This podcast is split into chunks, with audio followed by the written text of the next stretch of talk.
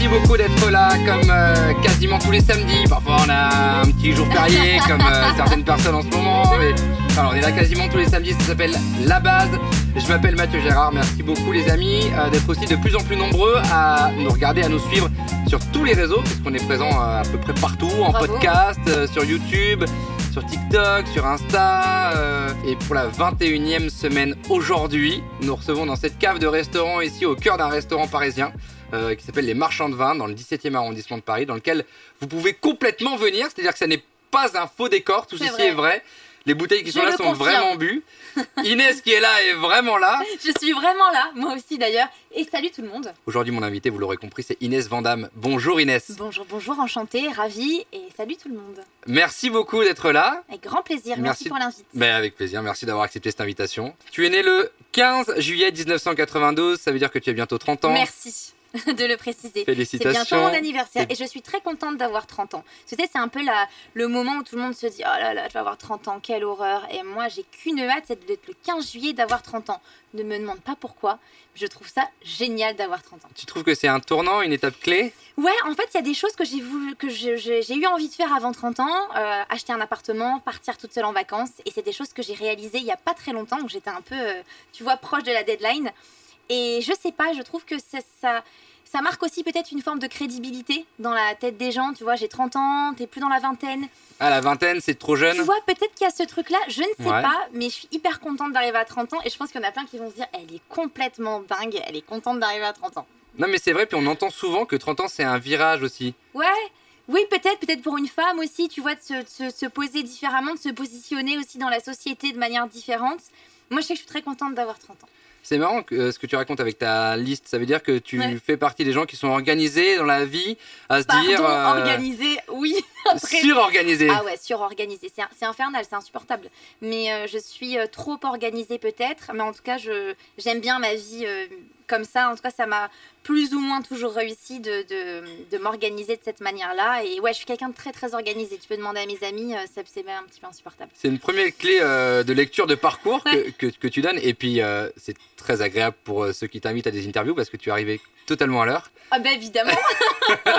Donc, c'est extrêmement agréable. Pour être très honnête avec vous, je t'ai même envoyé un texto. J'arrive Oui. à 17h08. Oui, on avait rendez-vous à 10 et elle arrivait à 08. C'est parfait, j'ai adoré. Euh, non, mais tu sais, je, je pense à ça. Il y a de, de plus en plus de personnes aussi les partagent en story sur Instagram ou quoi, de se dire tiens, tel mois, il faut que je fasse ci, ça, c'est tiens, ce mois-ci, je vais passer mon permis, Ouais, je vais assister à un match à Roland Garros, euh, je vais euh, aller faire du service dans les restaurants, euh, aider à la Croix-Rouge, je sais pas, chacun se fait sa liste et donc tu fais partie des gens qui. Je fais partie de ces gens-là. Et j'en suis fière. Et qu'est-ce qu'il y a sur la liste à venir du coup? Ben, franchement, avant 30 ans, je voulais acheter un deuxième appartement parce que c'était important pour moi de. Euh, enfin, on va en reparler, mais c'est vrai que je viens d'une famille euh, dit lambda. Enfin, tu vois, j'étais pas prédestinée. Euh, je suis. Voilà, je suis pas née en étant prédestinée à avoir une euh, carrière télévisuelle comme j'ai actuellement et j'espère que ça perdurera. Et en fait, je pense c'est me prouver des choses à moi-même. C'est pas me prouver des choses à la société. C'est me dire que j'en suis capable. Je suis capable d'y arriver seule. et que t'en fais partie Ouais, et que j'y arrive. Donc c'est des petits challenges personnels comme euh, ça peut être un challenge euh, complètement différent. Mais euh, ouais, ça c'est un, un petit truc qui serait chouette à cocher. Mais bon, si tu veux, c'est dans un mois mon anniversaire, donc je suis pas sûre d'arriver à cet appartement. J'imagine Mais, d'ailleurs que pour les 30 ans, il y a une soirée qui est déjà très organisée. Eh ben écoute, même pas. Non. Non.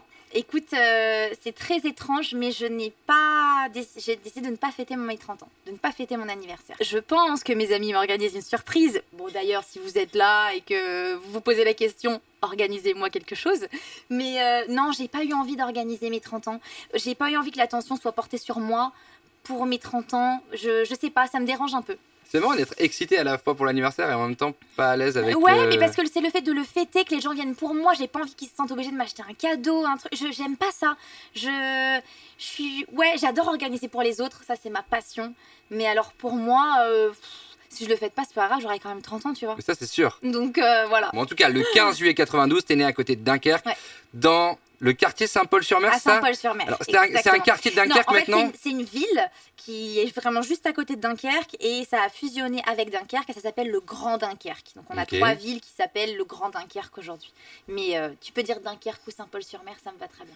Une ville que maintenant tout le monde connaît grâce au film Ouais, euh, c'est vrai. Éponyme. Ouais. euh, et t'as grandi, en fait, Mm. naturellement dans la danse, puisque ta maman et sa sœur jumelle, qui est donc ta tante, sont toutes les deux dans le milieu de la danse. Prof de danse. Elles sont profs de danse et ta maman euh, avait une maison de quartier, c'est ça, dans laquelle elle donnait des cours de danse. Ma mère et ma tante, les deux, mais dans deux euh, Maisons maisons de quartier, exactement, dans deux maisons de quartier différentes. Alors j'ai fait beaucoup plus de danse avec ma tante, Ouais. euh, puisqu'elle était euh, pro- prof de danse donc à Saint-Paul-sur-Mer, ma tante, donc là où je, je vivais. Et ma mère était un petit peu plus loin, était près de Bergue, là où a été tourné le film Bienvenue chez les Ch'tis. Voilà. Euh, et c'est vrai que j'ai fait beaucoup plus avec ma tante qu'avec ma mère, mais, euh, mais c'était toujours un plaisir d'aller voir les cours de ma mère aussi. euh, J'allais euh, assez régulièrement les voir quand même. Et dès toute petite, dès 5 ans, c'est ça? 4-5 ans? Trois ans. Waouh Ah oui, d'accord. Ans. Il va falloir corriger la fiche Wikipédia. Mais déjà avant, si tu veux, j'étais dans les salles de danse. En fait, ma mère me prenait tout le temps, tout le temps, tout le temps avec elle. Donc même en poussette, en fait, t'as Mais- en fait, t'as grandi. de ma mère, ah oui, déjà, oui, bah oui, évidemment. Donc en fait, euh, j'ai baigné dans de la musique, j'ai baigné dans cette ambiance, dans une salle de danse. C'est là où je me sens bien, quoi. Je me sens vraiment bien dans une salle de danse. Tu crois que ça a joué d'avoir eu de la musique quand t'étais enfant, comme Je ça, dans le ventre de ta maman? Franchement, je pense que oui.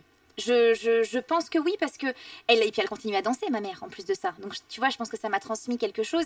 Et moi j'ai souvenir de moi alors un petit peu plus âgée mais euh, je te dirais 8-10 ans en train de faire mes devoirs en grand écart là par terre en train de travailler ma souplesse et en même temps faire mes devoirs euh, dans la salle de danse avec la musique à fond j'arrive à me concentrer quand même. C'était c'est là où je me sentais bien en fait. Vraiment dans une salle de danse je me sentais chez moi Et t'étais déjà exigeante avec toi-même, t'avais déjà Ouais. compris à cette époque-là qu'une exigence était indispensable pour aller chercher le haut niveau. Complètement. Alors ma mère était très exigeante avec moi, mais c'est pas du tout une critique. Je l'en remercie évidemment aujourd'hui, mais elle était très exigeante avec moi. Euh, mais j'en parle très rarement, mais pourtant c'est pas un sujet tabou, mais on me pose pas la question. Mes parents sont séparés euh, et je ne vois plus mon père depuis mon plus jeune âge, donc c'est ma mère qui a eu cette figure de tenir euh, la maison. Je, je n'ai vécu qu'avec ma mère. Donc elle, elle avait deux rôles. si T'as tu des frères et sœurs? Non, je suis unique. Ok. Elle avait, euh, elle avait ce rôle donc de maman évidemment, Ouais. mais en même temps le rôle du père où parfois tu dois peut-être tenir Ouais, un ouais. petit peu plus, tu vois, euh, serrer un peu, un, un petit peu plus. Donc en fait ma mère elle a toujours été très euh, exigeante, mais à la limite, enfin à la bonne limite, tu vois, elle a pas dépassé, elle a absolument pas dépassé les limites, mais elle était très, voilà, si je voulais aller à la danse, il fallait que j'ai des bonnes notes à l'école. Si j'avais pas des bonnes notes à l'école, j'allais pas à la danse. C'était très simple. Donc t'imagines bien que je n'ai jamais loupé la danse, je n'ai jamais eu une mauvaise note. Un élève, une élève brillante. Euh, ouais, brillante, je sais pas parce que euh, c'était pas naturel. hein. Je travaillais beaucoup. Tu vois, autant il y a des gens qui ont des capacités hyper naturelles. Moi, j'ai beaucoup travaillé. J'étais pas, euh, j'avais pas une intelligence, une intelligence rare, tu vois. Mais euh, j'ai beaucoup bossé et, et aujourd'hui j'ai le goût du travail. J'adore travailler, mais vraiment Et c'est venu de là. Complètement. Il y a une troupe de danse. J'ai vu que tu t'étais inscrite à. Enfin, tu as fait partie de la troupe de danse, mais ça, c'était plus tard, quand tu étais adolescente. Alors, euh, exa- La exactement. troupe de danse de, ta maman et de ta tante. Exactement, ça s'appelait l'association Variation et on faisait énormément de concours dans toute la France euh, et même des concours internationaux et c'est de là où j'ai remporté beaucoup de médailles d'or et où je me suis fait remarquer euh, à partir de mes 8 ans, je me suis fait remarquer par des chorégraphes, des chorégraphes professionnels, d'où Égal- en, en premier lieu, à 9 ans, je me suis remarquée par Bruno Vandelli et euh, s'avère que presque 10 ans après, je suis partie me former dans son école de danse. Les quadricolores. Les quadricolores. Alors c'est dommage qu'on se souvienne de lui que pour ça. Alors c'est sûr, c'est une joke et même tu sais que lui en rigole aujourd'hui. Hein. Je l'ai encore vu il y a un mois et demi. euh, il, se, il se marre, tu vois quand. euh, Bah, les quatre mais couleurs vraiment, primaires. Mais il se marre, tu vois. Et c'est vrai qu'on, j'aimerais vraiment qu'on apprenne à le reconnaître pour son talent parce qu'il a un vrai talent de chorégraphe mais de formateur. Il forme des danseurs. Euh, les danseurs qui travaillent le plus à Paris en commercial, c'est les danseurs de Bruno, tu vois. Donc euh, quadricolore évidemment, mais pas que. Quand tu avais 8 ans, du coup, tu faisais partie déjà de la troupe de Ouais. ta maman et de ta tante. Tu as ça. gagné un certain nombre de médailles d'or. Ouais. Quelle était l'enfance d'Inès Du coup, entre le boulot qui était sévère parce que tu devais travailler pour avoir des bonnes notes, la danse qui demandait une grande exigence, il y a du temps là-dedans pour les copains, les copines, les anniversaires, les sorties, une amourette. euh, et- Mes copines étaient mes copines de danse. Ok. Voilà. Euh, mes copines de. Alors, euh, à 8 ans, c'était mes copines de danse. C'était vraiment. je suis restée vraiment que là-dedans. En primaire, t'es comment à l'école? T'es un peu la leaduse euh, T'es un peu. euh, Malgré moi, je suis un peu la leaduse. Ouais. Bah, J'aime, pas ce, ce, ce statut. Encore aujourd'hui, je déteste ce statut. Tu, c'est pas un truc. Tu vas voir, on en reparlera, mais euh, ce truc un peu statutaire, un peu personnalité publique, machin. Je me considère tellement pas comme ça, mais c'est vrai que quand j'étais plus jeune, j'étais un peu. euh, en fait, j'étais vachement respectée. Je pense que. hum, c'est marrant j'en parlais il y a pas longtemps à une amie. Je, j'ai toujours été très empathique. J'ai toujours été vers les autres et surtout vers ceux vers qui on n'allait pas normalement. Tu vois Mais naturellement, sans calcul. Non, parce que sans calcul, parce que ces gens-là, euh, c'est des gens comme tout le monde, et quand je les vois isolés, moi, ça me, moi, ça me, ça me, ça me tord le cœur, quoi. Donc j'ai toujours été manger à la cantine à côté euh, des gens, euh, tu vois, qu'on appelait ah c'est un pouilleux. Bah non, en fait, euh, moi ça me faisait mal, et en fait du coup, bah, cette personne devenait l'amie aussi de tout le monde parce que les gens me respectaient. Je sais pas pourquoi, je sais. Je sais pas trop te dire, mais euh, voilà, je faisais beaucoup de, de concours de danse, les gens savaient que je faisais beaucoup de danse. Je crois qu'il y avait un- une certaine forme de respect aussi avec tout ça. Je loupais parfois l'école, mes camarades le savaient que je loupais Ouais. l'école pour la danse. J'avais beaucoup d'articles dans les journaux. Euh, la, voix, la Voix du Nord, ça, c'est le, le- c'est le journal de, de chez Bien moi, sûr, tu vois. la PQR. Bah, mais je pense qu'il y avait une certaine forme de respect, peut-être par rapport à la danse, peut-être, peut- peut-être, je ne sais pas. Et de jalousie aussi, il y avait de la jalousie de la part d'autres camarades? Non, jamais. Parce que jamais plus, c'était la fille de ta euh, maman qui était la prof de danse, ça aurait pu. Ouais, et ben écoute, pas du tout, pas du tout, parce que euh, je pense qu'une personne qui vient voir le cours de danse, elle sait pas que, elle sait pas que je suis la fille ou la nièce de la prof de danse. Ça ne se voyait pas. Il y avait pas de, euh, on faisait pas de cadeaux quoi. Et t'en jouais pas? Pas du tout. Ah non, absolument pas. Au contraire. Le seul truc dont tu jouais, et ça je l'ai lu dans une interview, c'est ton nom de famille, Vandame, qui ne s'écrit pas comme l'acteur, Ouais, mais- puisque toi c'est en un mot alors que Vandame c'est en deux mots. Bravo. Et tu disais que dans la cour de récré, j'ai lu que tu Oui. disais que dans la cour de récré, si on t'embêtait, Oui. arrêtez ou j'appelle mon père, Et ça, alors je disais pas mon père, je disais mon oncle. mon oncle. Et ça, je l'avoue, bien sûr, évidemment. Mais ça, c'était génial. Mais qui l'aurait pas fait à ma place? Attends, tu t'appelles Vandame. Je crois que tu Jean-Claude. laisses passer cette opportunité. Bien sûr. Mais Jean-Claude, mon oncle, euh, peut-être que ça a joué. Peut-être qu'il y a des gens qui se sont dit Attends, c'est vraiment son oncle et tout. euh, viens, on y va doucement. Puis il n'y euh, avait pas internet pour vérifier. Évidemment. Évidemment. Bah, je l'ai jamais rencontré. Et tu sais quoi? J'aurais adoré, j'adorerais d'ailleurs le, le rencontrer quand même. Eh ben en il est là. Jean-Claude, sors de la cuisine. voilà. Tu vois, il y en a qui réagissent. Jean-Claude le tonton, coucou Jean-Claude. Bah oui, JCVD, évidemment, Ah, c'est le JCVD. meilleur. C'est, on l'adore, on l'adore. Bruno Vandelli, il est arrivé du coup assez vite dans, dans ta vie. Donc quand tu avais Ouais. 8-9 ans, Ouais. avec les concours que tu faisais, les compétitions de danse que tu faisais, les médailles que tu remportais, lui en fait, il, il passe son temps à, à écumer un peu comme ça des concours? Non, c'est pas vraiment ça. Lui, les jurys, et voilà, tu vois, il, re- il fait une remise des prix, etc. Et ça D'accord, s'arrête un peu partie là. du jury des concours. Exactement, il fait partie du jury. Et euh, c'est vrai que je l'ai suivi pendant au moins de mes 8 ans à mes euh, 16 ans, euh, voire 17 ans d'ailleurs. J'ai pris des cours de danse avec lui et je sais qu'à l'âge de 15 ans, il a demandé à ma mère que j'aille en formation chez lui. Il a dit voilà, votre fille, elle a. Mais comment t'as pris des cours avec lui? Je faisais des- dans les stages, je faisais des stages de danse. En fait, euh, D'accord, ok. si tu veux, dans toute la France, l'été, il y a des gros stages de danse qui s'organisent, des stages d'une semaine. Et toi, au lieu de partir à la piscine, t'allais faire de la Bah, danse. évidemment, je- j'allais évidemment prendre des cours de danse. Et parfois même dans les concours qu'on faisait, il y avait aussi des stages qui étaient organisés, les stages l'après-midi et le concours le soir. Donc moi, dès l'instant que je pouvais prendre cours avec Bruno et avec d'autres, je le faisais. Et à l'âge de 14-15 ans, Bruno a demandé à ma mère, euh, a dit voilà, je pense vraiment que votre fille euh, peut, potentiellement y arriver. Alors il y a encore beaucoup de boulot, mais j'aimerais bien l'avoir dans mon école de danse. Et ma mère a dit, ben, la- si elle veut, ok, mais pas avant 18 ans. Elle passera le bac et on verra plus tard. Oui, parce qu'il y a forcément le plan B, on en parlera. Il y a toujours eu un plan B en parallèle jusqu'à ce que la carrière euh, de danseuse d'école, mais il y a forcément toujours en, en- en parallèle. Combien est-ce que ça coûte? Quel est le budget quand on veut partir chez Bruno Vandelli à Cannes dans son centre de formation?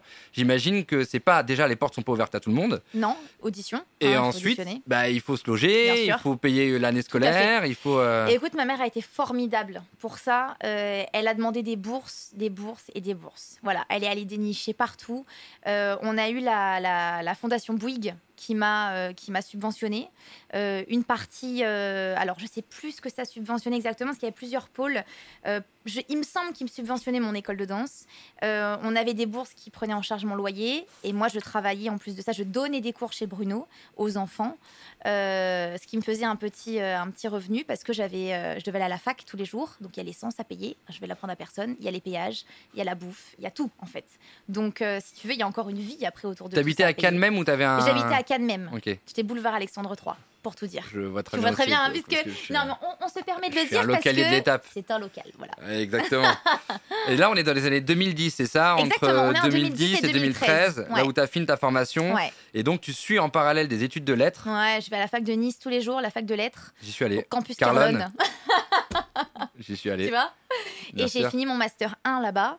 Euh, non, j'ai fini mon, ma licence, pardon. Mon master, je l'ai fini à Lille. À Lille, on était remonté à Lille pour Ouais, aller faire le master. Écoute, 2010, 2013, euh, ouais, voilà, campus Carlone, fac tous les jours, danse tous les après-midi, danse le soir, tu rentres, tu fais tes devoirs, tu dors, tu te réveilles le matin, 6 heures, t'es reparti à la fac. quoi. Et le rythme est serré, je peux le dire pour le coup, parce que je l'ai vécu, parce Mm. qu'on croit que Nice et Cannes c'est à côté, c'est pas du Non. tout à côté. Il y a une demi-heure de route minimum pour arriver à Nice, et après il faut réussir à se garer de ça. En va- en va- en gros, il y a une heure de trajet aller, une heure de trajet retour. Exactement. C'était un peu l'enfer. Donc ouais, c'est euh, Ouais.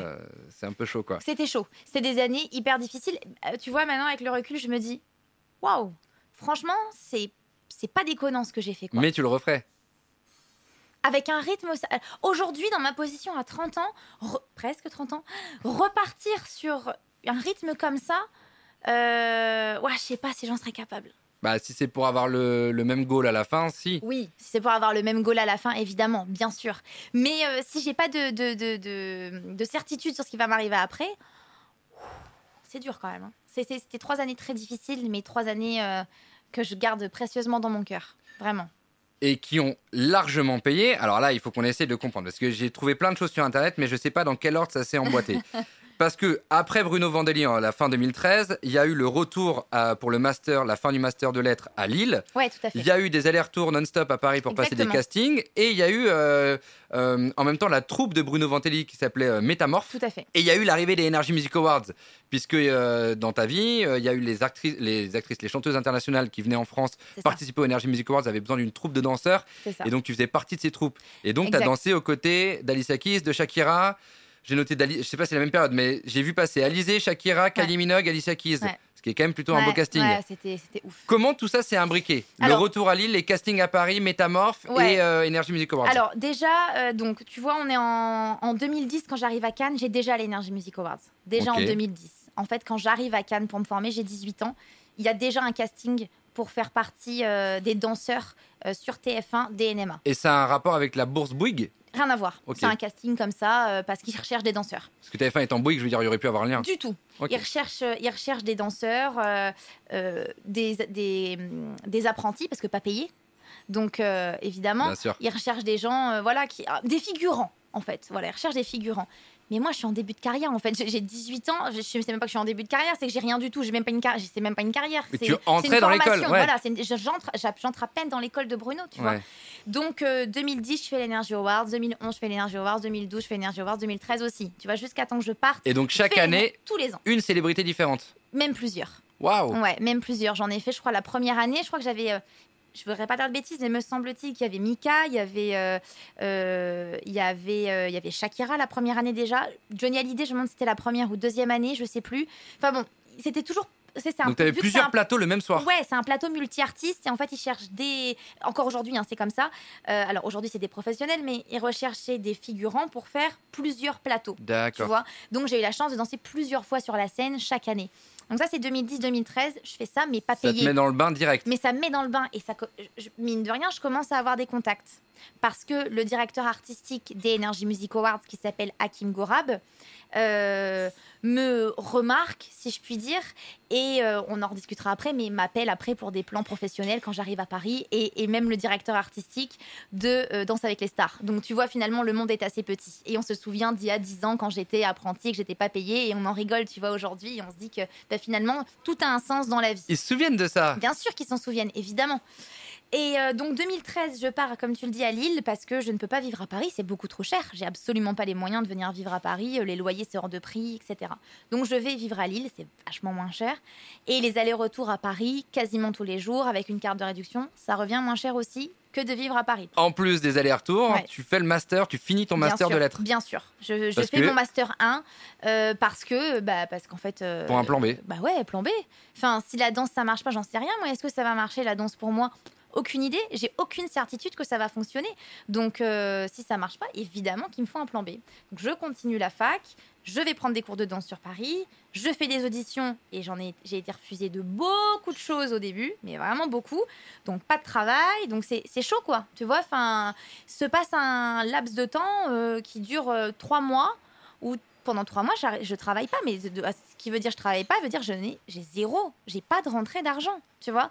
Et j'ai pas le temps d'aller prendre un job, d'aller au McDo comme pourraient faire plein d'étudiants. Je n'ai pas le temps. Enfin, vraiment, pour le coup, euh, je me lève, il est 6 heures, je rentre, il est Ouais, 23 heures. une journée, c'est Je- 24 heures. Je, je peux pas faire mieux, quoi. Donc, euh, donc voilà. Et ensuite, à, euh, je reste 6-8 mois à vivre à Lille, petite année et tombe euh, assez de contrats pour que je devienne intermittente du spectacle, ce fameux statut. Enfin, il arrive et donc je peux me permettre de venir vivre, non pas à Paris, on va pas déconner tout de suite, mais euh, j'étais en banlieue, j'étais à Alfortville dans le 94. Voilà. Mais tu vois, je trouve ça hyper touchant ce que tu racontes parce que souvent les gens pensent que ça arrive en claquant des doigts. Ah.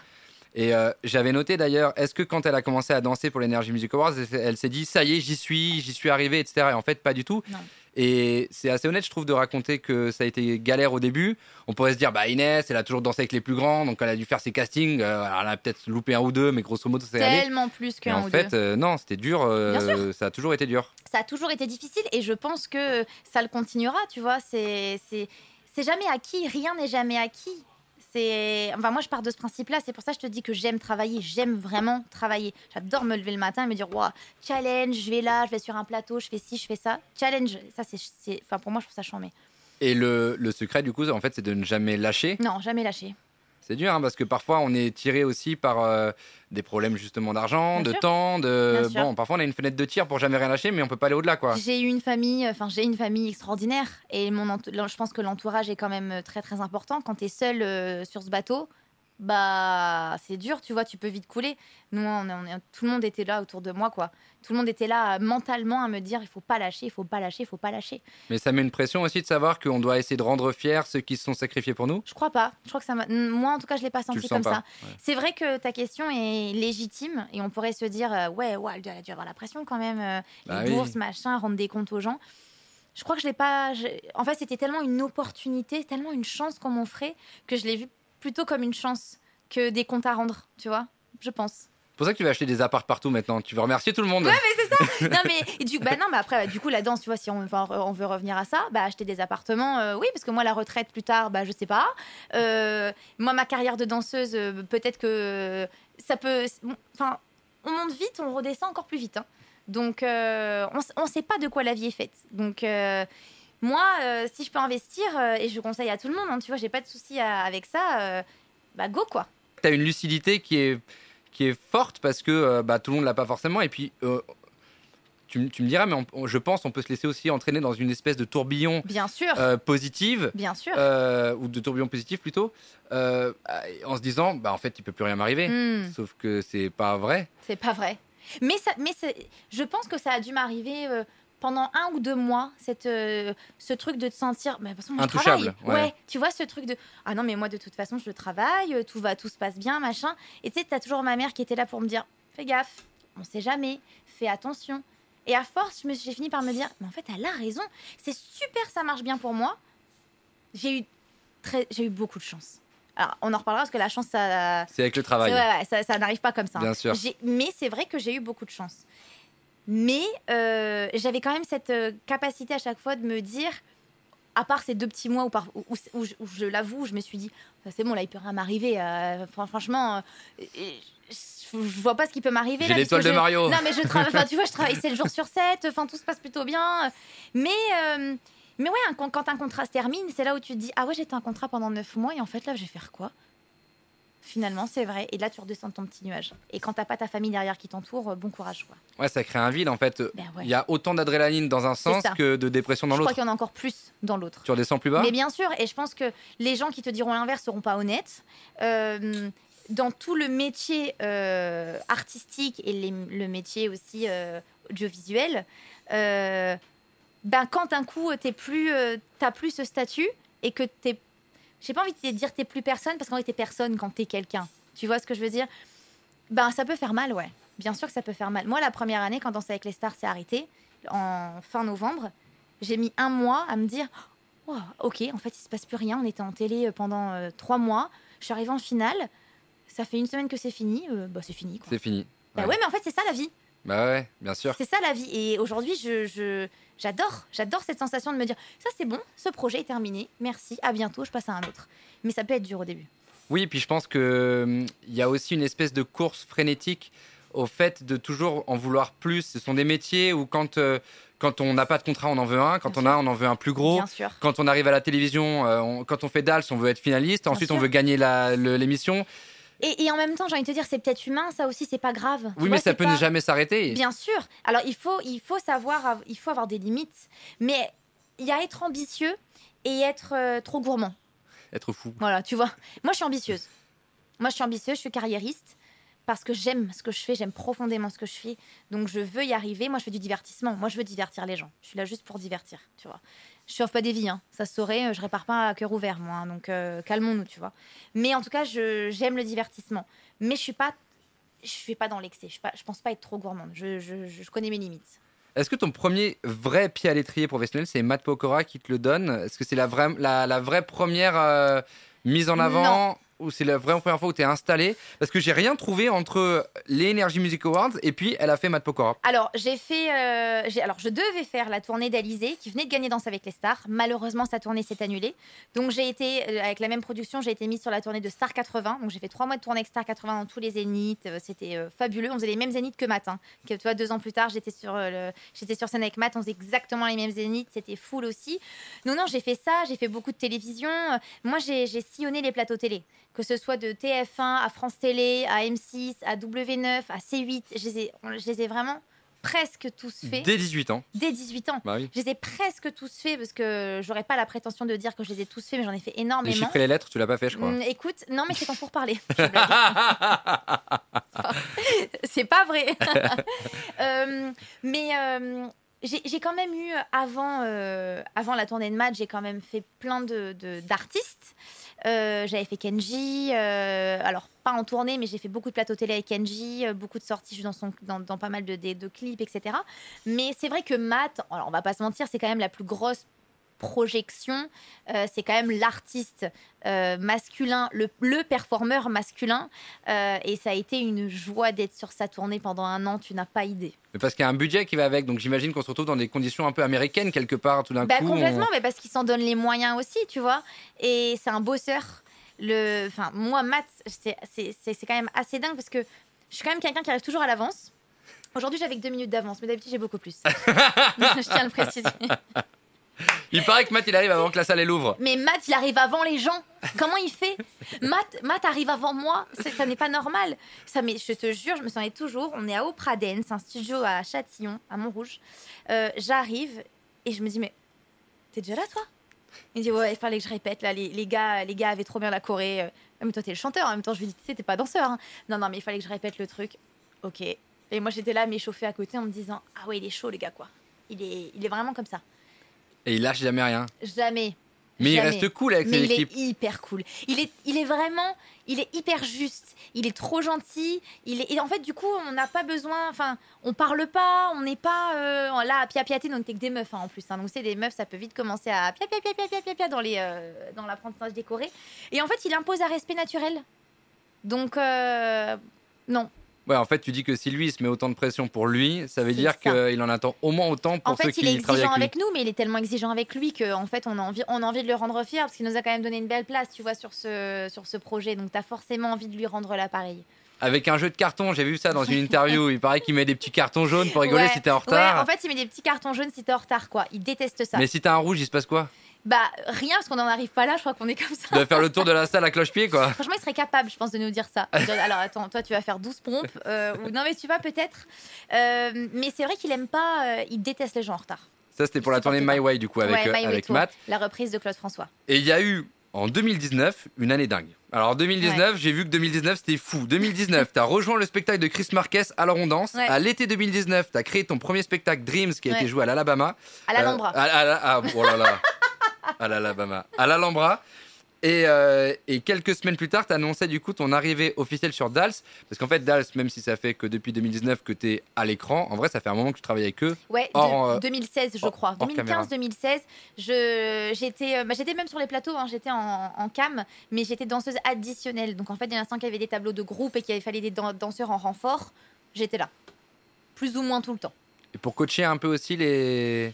J'ai pas vraiment coaché en télé. J'ai aidé Denitsa et, et euh, Loïc Noté lors de leur finale à créer leur Jazz Broadway parce que je connaissais Denitsa un petit peu et elle m'avait demandé un petit peu de l'aide sur cette chorégraphie-là.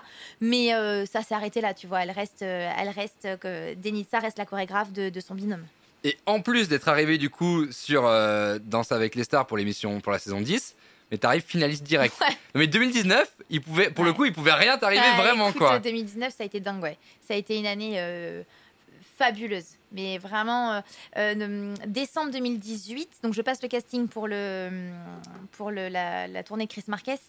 Euh, et il m'appelle le 24 au soir, le 24 décembre. Joyeux Noël. Ouais, de ouf. Et là, je vois marqué Londres, tu sais, et je dis à ma mère, c'est Chris Marquez. C'est sûr, je sais qu'il habite à Londres. Il habite à Londres, ouais. Et là, il, il annonce que, il m'annonce que je suis prise, tu vois. Et je pleure de joie. Ça m'arrive jamais. Mais alors là, vraiment, je pleure de joie. En plus, je trouve que c'est un tellement beau symbole d'annoncer ça un 24 décembre. Enfin, je sais pas, j'ai trouvé ça humain, beau de sa part. Euh, T'imagines bien que ceux qui n'ont pas été pris n'ont pas été appelés hein, ce jour-là. Je ne vais pas les appeler le 24 décembre pour leur dire t'es pas pris. Il a, fait, il, il a pris le temps d'appeler les gens un soir de réveillon. Je pense qu'il avait autre chose à faire, hein, mais pour leur créer du souvenir. Et je trouve ça vraiment formidable de sa part et de la part de sa femme d'avoir fait ça. Donc effectivement, euh, début décembre euh, jusqu'à mars-avril, je dirais. Début, pardon, 2019. Oui, Euh, début ouais, fin 2019. décembre jusqu'à début 2019. Ouais, c'est ça. Jusqu'à janvier, février, mars, Ouais, janvier, euh, février, mars, avril, à peu près, on part en tournée. Et 2000, donc janvier, février, mars, avril 2019, on part en tournée. Extraordinaire. Et les producteurs de Danse avec les stars viennent voir le spectacle de Chris Marquez à Paris. Voilà comment c'est parti. Euh, et la productrice ne me reconnaît pas sur le coup, euh, ne me reconnaît pas d'avant euh, du plateau télé parce que j'étais blonde quand j'étais en danseuse additionnelle et là j'étais brune. Et elle me dit, euh, enfin, elle dit à Chris qui fait l'intermédiaire, euh, j'aimerais bien qu'Inès passe le casting de, enfin, j'aimerais que cette fille passe le casting pour être danseuse de Danser avec les stars. Et s'avère qu'après, elle sait que ben, je suis euh, Inès, l'ancienne blonde, et il faut que je fasse une confidence. Je l'ai déjà dit, mais en 2017, lors de la tournée de Matt Pokora, on m'a demandé déjà d'être danseuse de Danser avec les stars. On m'avait déjà demandé d'être danseuse de Dals. Donc en fait, il faut refusé. pas forcément jouer des coudes et faire, essayer à se placer dans les petits papiers, etc. Le travail paye naturellement. T'as jamais eu besoin d'aller, euh, oui, euh, euh, pendant une pause, aller justement taper la discute avec une productrice ou avec euh, un casteur ou avec. Moi, j'aime bien discuter avec les gens sans savoir qui ils sont. Et là, après, on me dit, tu sais que c'est machin? Ah bon? Ah bah non, je sais pas, je, je lui ai parlé comme, euh, bah, comme je parlerais à, un- à- enfin, à monsieur et madame tout le monde, parce que c'est quand même monsieur et madame tout le monde, tu vois, au-delà de ça. J'ai pas... Il n'y a pas ce truc de statut, machin, j'aime pas ça. Voilà. Donc, euh, je suis pas vraiment comme ça. Tout s'est fait plutôt naturellement, donc je pense que j'ai une très bonne étoile, mine de rien. Mais il y a des choses qui t'émerveillent encore parce que le, parcours est quand même incroyable. Les portes sont, même s'il y a eu quelques embûches au début, aujourd'hui s'ouvrent euh, toutes Oui. les unes derrière les autres assez relativement facilement. Oui. Est-ce que euh, tu peux encore être surprise justement d'un coup de fil euh, d'un Chris Marquez ou d'une chorégraphe sûr. ou d'un chorégraphe ou de Alors, au niveau de la danse, aujourd'hui, c'est différent. Je me... J'ai la chance depuis six mois d'être passée animatrice sur les chaînes du groupe TF1. Oui. Euh, donc, euh, la danse, ça restera mon amour pour toujours. Mais aujourd'hui, j'accepterai moins de contrats de danse. Évidemment, Danse avec les stars, si on me le repropose cette année, ce sera avec grand pl- Enfin, le- la, la saison qui arrive, ça sera avec grand plaisir. Je repars sur la tournée de Chris Marquez en décembre, mais je ne repartirai plus sur un projet de danse. Enfin, ne jamais dire jamais. Mais, Mais, je ne même pense un pas. gros projet Timberlake qui dit je fais une tournée Non, Ah c'est vrai ouais. Non, Ah oui tiens je me suis demandé s'il y avait une star américaine Non. avec qui mais pour faire pour le coup pas un plateau à Cannes euh, non. pour faire une vraie tournée mondiale. Je repartirai plus en tournée. Trop de contraintes Puis je crois que j'ai envie de me lancer un nouveau challenge. J'ai envie d'animer. J'ai envie de divertir d'une autre manière. Euh, J'aime la télé. Je, je baigne dedans depuis 10 ans. Je, je- je suis admirative du travail de l'ani- de de l'animateur, des productions, de comment tout ça se déroule. Et je me dis que derrière les, les- les écrans, il y a des gens comme ça qui regardent la télé et qui s'amusent grâce à nous. Et moi, c'est ça que je veux faire. Vraiment. Oui, alors tu l'as fait en sans écran même parce que quand tu es dans une salle de spectacle, sûr, le contact à il fait, est euh, tout à fait. Mais il je l'ai fait, c'est bon. Tu vois, il y a eu le challenge de d'écrire un spectacle aussi Tout euh, à l'Alhambra. euh, Je me suis quand même l'année elle devait être chargée parce qu'elle Ouais. était en tournée avec Chris Marquez. Derrière, il y a eu euh, l'écriture, C'était- euh, chaud. les répétitions, le lancement sur l'été euh, du du spectacle. Ouais. Et derrière, beaucoup. danser avec les stars. C'était beaucoup. Bah, c'est d'ailleurs, euh, j'ai des images de moi dans le bus de la tournée de Chris Marquez, en train de passer des coups de fil pour les costumes de mon spectacle, les trucs, les machins. C'est marrant parce que tout le monde dormait, sauf Chris et moi. Sauf Chris bossait sur son spectacle, moi je bossais sur le mien, et il m'a vachement aidé aussi. Tu vois, on discutait beaucoup. Et en fait, il, s'est, rendu compte hein, de tout ce que je faisais. hein, et... Mais pour autant, j'étais toujours performante sur scène. Une fois que je montais sur scène, il n'y avait pas de oui, mais tu sais, je, je fais ça à côté, je fais ci, euh, Donc, je ne trouvais pas d'excuses. ouais. Non, non, pas d'excuses. Je suis là, j'ai de la chance d'être là. Je vais prouver que j'ai ma place. Mais aujourd'hui, tu estimes avoir fait un, pas le tour de la danse, mais un peu quand même. Ouais, en fait, euh, j'ai pas eu la meilleure carrière. J'aurais pu, euh, j'aurais pu encore essayer plein de choses. Qu'est-ce que tu aurais voulu faire? Bah, j'aurais bien aimé un jour faire un spectacle à Las Vegas. Ouais. On me l'a proposé deux fois et j'ai refusé deux fois parce qu'une fois j'étais en tournée avec. Une fois je venais d'arriver à Paris et je me sentais pas. Je venais prendre un appart, ça faisait un mois de, partir à. La... Je me suis dit, mais c'est pas possible. Et une fois je venais de signer la tournée de maths. C'était pour Britney Spears, non Ou pour autre chose Non, pour, euh, c'était pour un. C'était pour. euh, ça s'appelle Humanity, un, un show, euh, un show de danse à Vegas. Et, euh, et bon, voilà, bon, bref, j'ai refusé de, de tenter ma chance. Et c'est pas grave, tu vois, je, je, je, je- je m'en veux pas aujourd'hui, mais je me dis que ça, je l'ai pas fait et j'aurais peut-être pu potentiellement le faire. Ouais. Et j'aurais beaucoup aimé être meneuse de revue, euh, mais vu que je fais 1m63 et demi, là, si tu veux, je pense que même avec euh, beaucoup d'espoir, je n'y arriverai jamais. Est-ce que en sortant de la formation avec Bruno, il y a combien d'élèves dans cette formation déjà? Ça dépend des années. Euh, En gros, une ça- quinzaine, une vingtaine? Ouais, à peu près. Je te dirais entre 15 et 20. Ça dépend des années. Et tout le monde trouve un job en sortant? 80%, 10% Euh, je dirais bien 80%. Ah, quand même Ouais. Après, perdurer dans une carrière, on en perd un peu au fur et à mesure, ce qui me semble tout un peu normal, enfin, comme, dans Bien tout, euh, comme dans tout métier, tu Il y en a que tu croises encore aujourd'hui, Ouais, des anciens sûr. élèves? Ouais, ouais, carrément. Même si on n'a pas été formé forcément en même temps ou la même année, on sait très bien et forcément on a un relationnel particulier. Mais alors, on ne nous trouve pas des jobs. Euh, parce que en- il y a des auditions à Paris et on n'a pas de passe droit. C'est pas parce qu'on vient de chez Bruno Vandelli et Cathy Masson, parce qu'ils sont deux à nous former. Euh, c'est pas parce qu'on sort de chez eux qu'on trouve directement du travail. Mais en tout cas, c'est sûr que eux ont des contacts et peuvent appeler en disant voilà, je t'envoie une fille. euh, voilà, je prends mon cas, elle s'appelle Inès. euh, regarde, si elle te plaît, bah tu sais qu'elle vient de chez nous. Et si elle te plaît pas, bah c'est pas grave, on va pas lui mettre le couteau sous la gorge pour euh, Bien me sûr. prendre à une audition. Tu vois, donc il y a pas de passe droit. C'est non. Mais ouais, 80% c'est quand même un, un bon ouais, chiffre. ouais, quoi. ouais, ouais, ouais, ouais, oui. Là, tu vois, tous ceux de ma formation, enfin, tous ceux de ma formation travaillent dans la danse aujourd'hui, dans la mienne. Je crois que presque, presque 100% dans la mienne. Ouais, c'est énorme. Ouais. C'est énorme. Et pour revenir sur la taille, du coup, on en parlait en antenne. euh, on parlait notamment de Miss France. Je me suis dit, mais un peu en rigolant, je me suis dit, est-ce que ça t'aurait branché de faire Miss France? Ouais, alors Et tu m'as dit oui.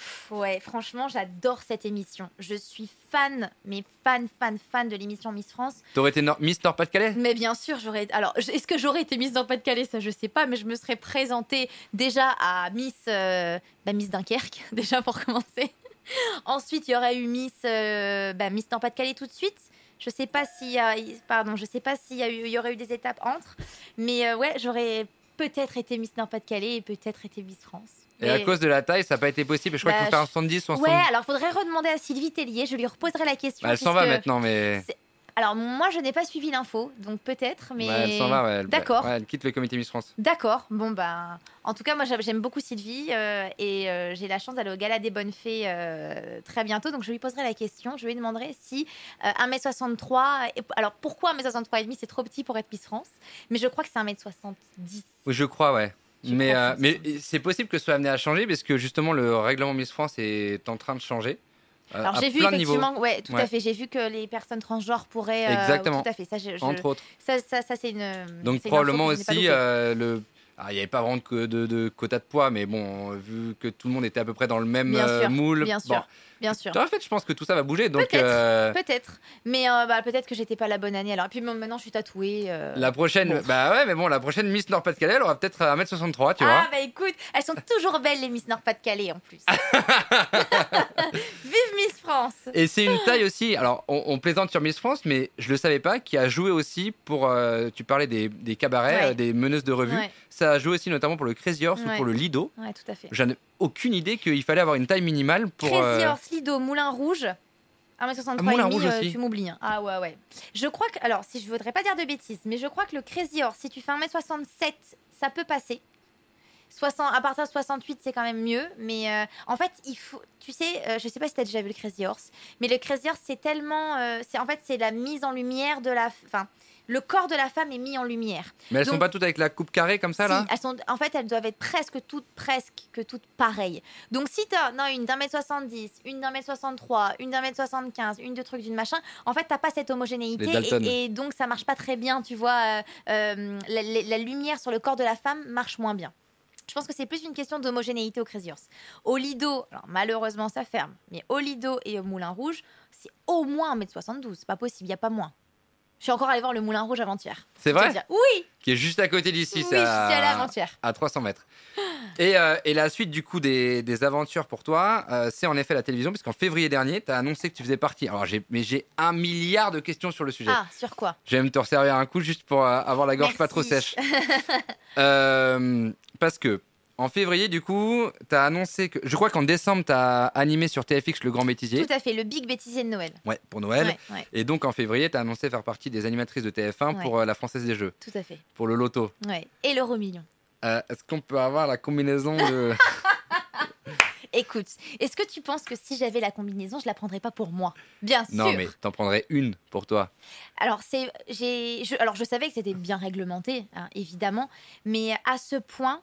C'est vraiment, euh, tu vois, nous les animateurs, on n'a pas le droit euh, de, par exemple, de, prendre, de se prendre en selfie avec les sphères derrière.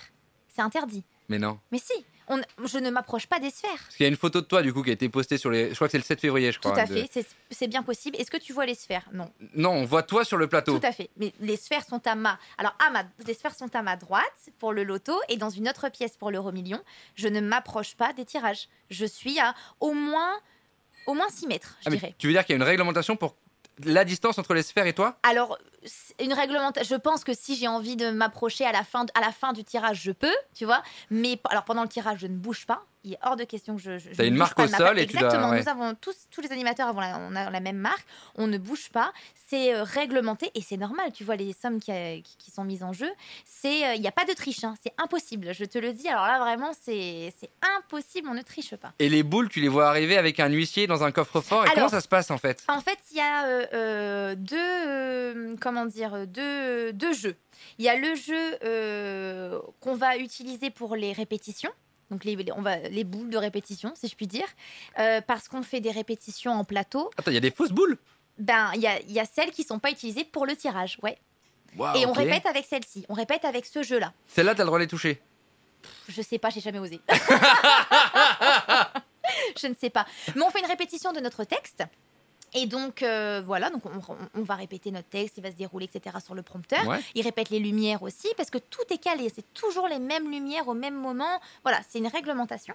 Et après, quand arrive le vrai tirage, moi, j'arrive sur le plateau cinq minutes avant, et ça, ça, ça- les, les boules sont, les vraies boules sont déjà là. Je ne Ça vois pas la mise en place. Ah oui, d'accord. Je ne vois pas la mise en place.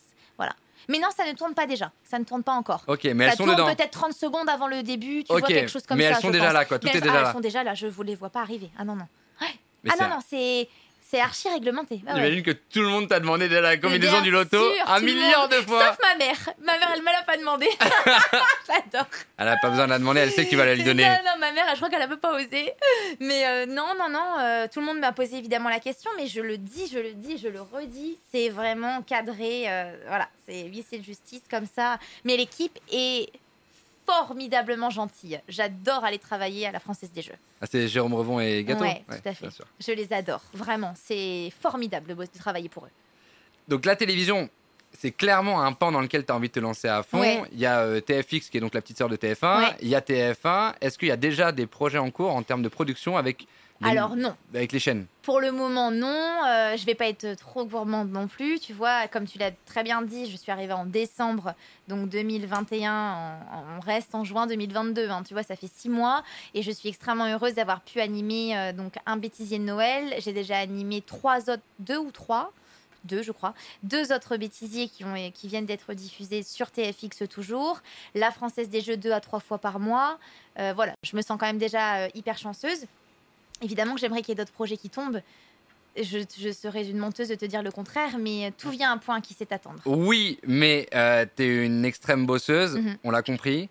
Euh, Et donc, je me dis que forcément, tu as déjà commencé à écrire peut-être quelque chose euh, Oui. sur une feuille de papier euh, autour de la danse, autour d'autres choses. Mais euh, Écrire, oui, j'ai déjà écrit. est-ce que tu as écrit des projets J'ai écrit une émission. Est-ce que tu as une émission Ouais. complète? Mais un petit format, hein, attention, hein, ne mais y a- croyons pas que. pas de problème. Mais oui, j'ai écrit une, écrit une petite émission sur le bien-être. Parce que je suis très, euh, je suis très branchée aussi là-dessus. Euh, donc oui, j'ai écrit une émission sur le bien-être et sur des activités bien-être, sur plein de choses. Euh, euh, alors j'en dis pas plus parce que c'est ton jamais. Peut-être que, peut-être qu'un jour elle sera validée. Et c'est vrai que je, je l'ai déjà fait lire à, à des gens de la télé. Oh, C'était il y a six mois, on n'est jamais revenu vers moi. hein. donc je pense que ça n'a pas fonctionné. Mais je m'en fous moi de me prendre des râteaux. Mais moi j'aime bien écrire, j'aime bien tenter, j'aime bien essayer. Et, euh, et je pense que j'en écrirai d'autres. Je pense que cet été, je vais, euh, je, je- je vais en écrire d'autres. J'aimerais bien écrire des jeux, réussir à écrire des jeux. Ah, ça, c'est intéressant. J'aimerais bien réussir à créer des jeux et, euh, et j'adorerais que ce soit Camille Combal qui puisse les animer parce que je l'adore. Je le trouve extraordinairement drôle et euh, j'adorerais euh, réussir à écrire, un, à écrire un format de jeu. Mais du coup, tu serais pas à l'antenne. C'est quelque J'a- chose que tu écrirais pour Camille. Je- L'un ou l'autre. Euh, je- bien sûr que j'aimerais écrire quelque chose pour moi, mais je trouve, j'aurais- je crois que dans ma position avec mon caractère, j'aurais du mal à écrire pour moi. Je trouverais ça. euh, en- en- je te parle d'un jeu. hein. Pour le coup, l'émi- la, la petite émission de bien-être que j'avais écrit, c'était pour l'animer, moi. Euh, mais c'était des petites capsules, un petit format. Après, euh, ce serait une chance pour moi de pouvoir écrire pour Camille, parce que je trouve Camille complètement. euh, je suis absolument fan de son talent d'animateur et j'aime beaucoup l'humain aussi. Alors, je le connais pas énormément, mais on se croise quand même sur pas mal de plateaux télé. Il est comme il est à l'antenne dans la vie. Et ça, je, je respecte beaucoup ces gens-là, qui sont comme on les voit en télé, comme ils sont vraiment dans la vie quand ils se réveillent le matin et qu'ils boivent leur café. quoi. Ça, j'aime beaucoup. Et je. Ouais, j'aime. euh, J'aime vraiment mon travail, tu vois, que ce soit mon travail de danseuse ou mon, travail d'animatrice. Alors, même si je suis une toute jeune animatrice, j'aime ce, travail qu'il faut faire. Alors, tu sais, j'ai beaucoup lu sur les réseaux, euh, et c'est pas grave, les gens ont le droit de penser ce qu'ils veulent. hein. Euh, oui, euh, bon, euh, me dis pas que tu vas travailler, hein, tu tires trois numéros. Enfin, tu vois, les gens prennent pas vraiment au sérieux ce travail d'anima- de- de- d'animateur. Se disent, bon, juste, juste tu lis un prompteur. Mm. Alors, c'est vrai que sur la Française des Jeux, mon travail est de lire un prompteur. Mais il faut le faire bien. Mais il faut le faire, en fait. Ouais. Tu vois, il faut le faire bien, il faut pas se tromper, il faut pas bafouiller. Euh, trouve quelqu'un dans la rue qui ne bafouille jamais. J'ai quand même une séquence de 3 minutes sur l'euro million. Pendant 3 minutes, tu ne bafouilles pas une seule fois. Euh, tu es euh, parfaitement à l'aise à l'antenne. Tu sais que tu es vu par 3 à 4 millions de téléspectateurs. Il y a un enjeu derrière. C'est du travail. Est-ce que ça relâche un peu de pression quand le- l'euro million ne sort pas, qu'il n'y a pas de gagnant Parce que est-ce qu'il y a plus de pression quand on doit donner 200 millions d'euros? Non, je suis au contraire, je suis tellement contente quand il y a un gagnant. Et c'est arri- arrivé pour la première fois il y a 10 jours, je crois. Pour la première fois il y a 10 jours, il y a un- le jackpot a été remporté de plus de 50 millions d'euros. Et c'était moi. Ah Co- Coïncidence? Je ne pense pas. J'ai été tellement contente. Je crois que même les équipes étaient choquées quand euh, ils m'ont dit euh, il y a un gagnant. La combinaison, euh, voilà, y, y il y a un gagnant. J'ai fait quoi? Vraiment, j'ai été. euh, c'est vrai, il y a un gagnant. Et après, on m'a fait une blague, on m'a dit non, c'est pas vrai, il n'y a pas de gagnant. Et j'étais déçue. Bon, finalement, c'était une joke. Et on m'a dit si, si, il y a un gagnant. J'étais tellement heureuse de pouvoir annoncer un gagnant. D'autant plus que c'était un gagnant en France. Voilà. Et j'étais. euh, c'est pas plus de pression, au contraire, je suis tellement. je- J'arrêtais pas de dire tu te rends compte quand même que je vais changer la vie de quelqu'un? Tu te rends compte quand même? Alors que moi, suis C'est rien, hein. incroyable. moi, j'y suis absolument pour rien. C'est pas moi qui ai donné. Qui, moi, je dis juste les numéros qui sont sortis, mais j'étais heureuse. Tu n'as pas idée. Et à chaque fois qu'on me dit, bah, il n'y a pas de gagnant ce soir, et que je dois sortir la fameuse phrase, et non, pas de gagnant ce soir, bah, je te jure que je suis deg. Je me dis mince, quoi. J'aime quand j'aime faire gagner les gens. J'aime rendre euh, que les gens soient contents. Mais tout ça va être très vite parce que eux en régie, ils ont une poignée de secondes pour essayer de trouver un gagnant. Ils te le donnent dans l'oreillette? Tout à fait.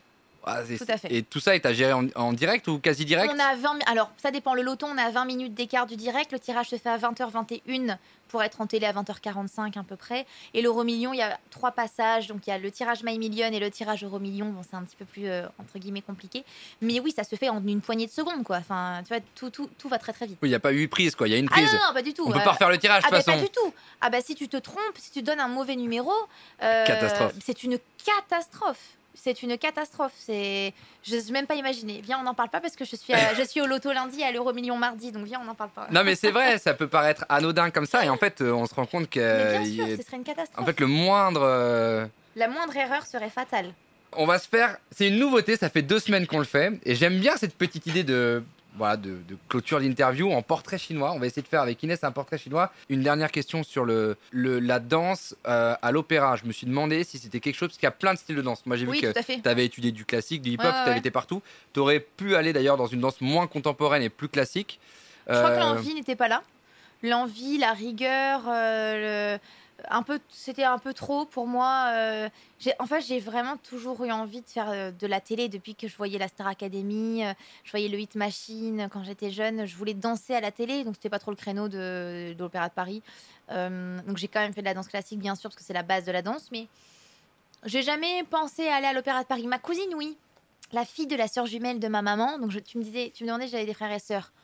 Non, mais oui. Ta cousine, c'est un peu ta sœur. C'est complètement ma sœur. Ouais. Elle s'appelle tous les jours, c'est ma sœur. Elle avait très envie d'être danseuse classique, tu vois. Et c'est tellement, c'est tellement dur. C'est-à-dire que à- avant, alors je sais pas si c'est encore le cas aujourd'hui, mais à l'Opéra de Paris, on convoquait tes parents pour voir un peu la corpulence de tes parents. Non. Ouais. Donc euh, pour voir euh, si comment t'allais évoluer dans ta vie. Donc Ah, pour savoir si euh, tu tu allais vois devenir avec Bien une sûr. morphologie comme ton père ou ta Voilà. mère. Donc euh, en fait, tu pouvais ne pas être pris à cause de ça. Et Leslie, alors que Leslie, c'était pas son cas. Moi, j'aurais trouvé des gens dans la rue. On s'entend du métro. Alors Leslie, ma cousine, c'était pas ça le problème. C'était, elle avait peut-être pas forcément beaucoup de ce qu'on appelle d'en dehors, de coups de pied, etc. Donc en fait, elle a, me- elle a passé, elle en a passé des auditions. hein. Et je l'ai vue, mais on a 5 ans d'écart, j'ai 5 ans de moins, et je la voyais tellement triste de louper ses auditions que je crois que c'est aussi peut-être un peu une revanche, tu vois, que j'ai voulu prendre dans la danse, à me dire, ma cousine, elle a pas réussi, bah moi, je vais y arriver et je vais la rendre fière. Et aujourd'hui, ma plus grande fan, c'est Leslie. hein. C'est, elle est mais extraordinaire avec moi. euh, je l'aime, mais je peux même pas expliquer. C'est même plus qu'une sœur. Elle est, elle, elle a tout ce que je fais. Elle est complètement fan de ce que je fais, quoi. Et même aujourd'hui dans l'animation, alors c'est plus de la danse, mais elle est, elle est, elle est comblée, quoi. Vraiment. Elle, peut-être qu'elle vit euh, par procuration tout ça avec moi, mais sans aucune jalousie. Vraiment, sans aucune idée mal placée. Ouais, de manière J'ai très beaucoup de saine. chance. Bon, plus que saine même. C'est la personne la plus euh, gentille que je connaisse sur Terre. Donc je suis complètement fan, moi, de ma cousine, mais depuis que je suis toute petite. hein. Mais tu vas voir de temps en temps un ballet à l'opéra ou Non, écoute, pas même pas. Euh, mais ça n'empêche pas que je suis fan. hein. Tu vois, dans Danser avec les stars, cette année, on a la grande chance d'avoir eu euh, François Allu en tant, que, en tant que jury. Alors, il était premier danseur de l'Opéra de Paris à l'époque. Il est passé étoile, enfin, il est passé danseur étoile. Et je serais euh, complètement, à mon avis, subjuguée de le voir à l'Opéra de Paris. Et c'est vrai que quand je le voyais déjà danser sur Dals, j'étais subjuguée. Donc, il faudrait que, il faudrait que j'aille à l'opéra. C'est vrai que ça pourrait être une chouette sortie. Et tu parlais de la Star Academy. Ouais. Euh, la Star Academy revient sur TF1, Mais c'est le ma meilleure nouvelle. mais ils vont avoir besoin d'un ou d'une professeure de danse dans la Star Academy. Oui, mais non. Ne- ne- ne- N'en parlons même pas. Ce ne- ce- je, je ne ferai pas partie de, de, de Du casting? Non, non, non. Même je- s'ils le proposaient? Je pense pas. Je. En fait, je pense qu'il y a des gens bien plus compétents que moi pour faire ça. Et aujourd'hui, j'ai envie d'être animatrice. Voilà, j'ai vraiment envie d'être d'animer en fait. C'est c'est presque devenu un. Est-ce que c'est un besoin C'est le, le- le mot, je sais pas. Mais je. Je veux divertir les gens. C'est en toi. C'est en moi. Je pense que c'est en moi. Vraiment, je l'ai fait à travers la danse. J'ai vraiment envie de le faire en tenant une émission, en ayant, euh, ouais, en ayant ce, ce- ce statut-là et en me disant, euh, il y a des gens qui vont regarder, qui vont, peut-être dire, ah ouais, j'aime beaucoup cette animatrice. Oh bah tiens, on va regarder, on va regarder la télé ce soir. J'adore. C'est génial. Tu vois? Franchement, félicitations, c'est un super projet. Bah c'est gentil, merci. On verra si ça aboutira. Si ça n'aboutit pas, c'est pas grave. Mais en tout cas, je, Bah, pour l'instant, ça se passe très bien. ça se passe très bien et puis je vais me donner les moyens d'y arriver. Et je me suis fait tatouer un. Je me suis fait tatouer mon premier tatouage, c'est les rêves deviennent réalité. Alors je l'ai écrit en anglais, un ça fait un peu moins gaga. Dreams come true, c'est un peu mieux. Mais euh, et en fait, je suis persuadée que les rêves deviennent réalité. Alors, faut s'en donner les moyens, hein, bien sûr. Mais je suis persuadée que quand on rêve de quelque chose, on a tellement envie qu'on doit travailler. Va... C'est une chaîne. T'en as envie, tu vas travailler, travailler, travailler. Tu vas échouer, mais tu vas remonter, tu vas travailler et tu vas y arriver. Inès, petit portrait chinois. Inès, si tu étais une qualité, Euh, la bienveillance. si tu étais une émission de télévision, Euh, bon, danse avec les stars. si tu étais un ballet, Le lac des cygnes. si tu étais une musique, Toutes les musiques de Charles Aznavour. si tu étais la combinaison du loto à venir. Euh, bah moi je joue, hein, C'est vrai bien sûr. T'as le droit de jouer? Euh, ouais, ouais, j'ai le droit de jouer. Euh, le 2, le 11, le 15, le 44 et je sais plus le dernier. Ça va jusqu'à 50, je crois. Je sais plus lequel j'ai mis. Je joue vraiment. hein. Le... Oh bah disons le 8. Je sais pas. Si ça tombe, on saura que du coup, Inès, on saura ce qu'elle va faire pour ses 30 ans. Mais je joue. Si t'étais un métier autre que le tien, le fameux plan B, Euh, C'était professeur des écoles, mais ça m'excite pas tant que ça. si t'étais une chanteuse, Céline Dion. euh, si t'étais un grand vin, Euh, les vins de mon beau-frère, de Cyril Laudet. Donc, ce serait, euh, ce serait euh, les vins de la balle ou les vins de Cabreton. donc dans le sud-ouest. Ouais. Si t'étais un plat, du coup, Des frites, évidemment. évidemment. Bien sûr. Si t'étais un lieu de vacances, Euh, si j'étais un lieu de vacances, oh, c'est une bonne question. Euh, alors, j'ai, euh, je pense que je répondrais euh, le Portugal, le sud du Portugal, l'Algarve. J'adore le soleil. ouais. Euh, si t'étais un spectacle, le spectacle d'un artiste, Le spectacle d'un artiste, je serais Chicago, je pense. Le Ok. spectacle Chicago. magnifique spectacle. Ouais. Si t'étais un chiffre ou un nombre, Deux. Euh, si t'étais une odeur, je serais une odeur boisée. Et si tu te croisais enfant, qu'est-ce que tu te Hmm. dirais Euh, change rien. Continue avec tes défauts aussi. Parce que ça va te forger. C'est c'est bien les défauts aussi. C'est- Tu sais, on est, on est dans une tendance actuelle, on est dans une génération où tout doit être parfait, on retouche nos photos Instagram, tout de... Je comprends pas. Tu mets pas de filtre? Ah, ça m'arrive comme tout le monde, mais franchement, euh, je, si la photo me plaît pas, je la poste pas. Je préfère ne pas la poster plutôt que la retoucher à la mort, tu vois. Euh, je suis très rarement en filtre sur, euh, sur Insta. Alors déjà, je suis très rarement en train de me filmer et parler, déjà, pour commencer. Mais euh, je lui dirais à cette fille, euh, à cette petite fille, tu vas faire des erreurs et je, je vais te les laisser faire. Fais-les. Et tu verras, ça va te vraiment, ça va te forger un caractère, une personne. Et tomber, c'est bien. Il faut tomber parce que quand tu es trop là-haut, je pense, je pense pas que ça soit bon. J'ai jamais été, donc je sais pas. Mais je pense que tomber, c'est bien. Se ramasser un petit peu la tronche, c'est c'est bien parce qu'après, tu te sors les doigts des fesses et tu, euh, tu travailles encore plus que ce que tu pensais capable. Tu, enfin, on se croit jamais capable de ce qu'on est vraiment capable de faire. Et ça, c'est, je- trouve ça intéressant chez l'humain. Merci beaucoup Inès Vandamme. Merci d'être Avec grand venue. plaisir. Merci à toi. Merci à vous tous d'avoir suivi le live. Merci pour les questions. Et euh, C'était super. au plaisir. Merci beaucoup Inès. Merci à toi. Merci les amis à vous d'être là comme chaque samedi après-midi. Rendez-vous la semaine prochaine les amis à 17h30 comme euh, chaque samedi après-midi. Rendez-vous la semaine prochaine avec Sandrine Ketty. On va parler Ah, télévision j'adore aussi. Sandrine, tu l'embrasses Ouais. pour moi. On a eu la chance de faire euh, la tournée de, de Chris Marquez. Elle chantait pendant Oui. que je dansais. Elle chantait mon solo. Et oui, elle chante Sandrine. Ouais. Elle chante, elle a un groupe de rock. Elle vient de sortir d'ailleurs euh, un nouvel Et album. elle chante très bien. avec un nouveau projet. Donc on va parler télévision, on va parler après télévision, et puis on va parler du coup euh, bah, chant et musique. C'est formidable. Voilà. J'aime beaucoup Sandrine. Tu as beaucoup de chance de la recevoir. Est-ce que tu as une question pour elle? Euh, Est-ce qu'on va la revoir sur la tournée de Chris Marquez? Est-ce qu'elle va encore chanter mon solo? Parce que c'est elle qui chantait pendant que je dansais mon solo. Eh bien, je vais lui poser la question. Avec grand plaisir. Et je t'enverrai un petit message pour Avec te donner la grand réponse. plaisir. Merci à vous les amis, merci d'être si nombreux. Avant de se quitter rapidement, j'embrasse très vite euh, François et Adrien, les propriétaires du restaurant. Euh, j'embrasse l'équipe ici euh, des marchands de vin. On est au 9 rue Bio si vous voulez venir dîner. En ce moment, il y a de la lotte et elle est très bonne. C'est. Avec de la mandragone, de la tétragone. Bon, enfin bref, c'est- c'est- Quelque chose en gonne. C'est c'est très très bon. Merci à Victor Labro, évidemment le directeur technique. Merci au chef opérateur, réalisateur, Lucas Prévost. Faites du bruit pour Lucas Bravo Merci à vous tous, merci à toute la petite équipe qui m'accompagne sur ce petit projet. Rendez-vous la semaine prochaine, 17h30, c'était la base. Je m'appelle Mathieu Gérard. À plus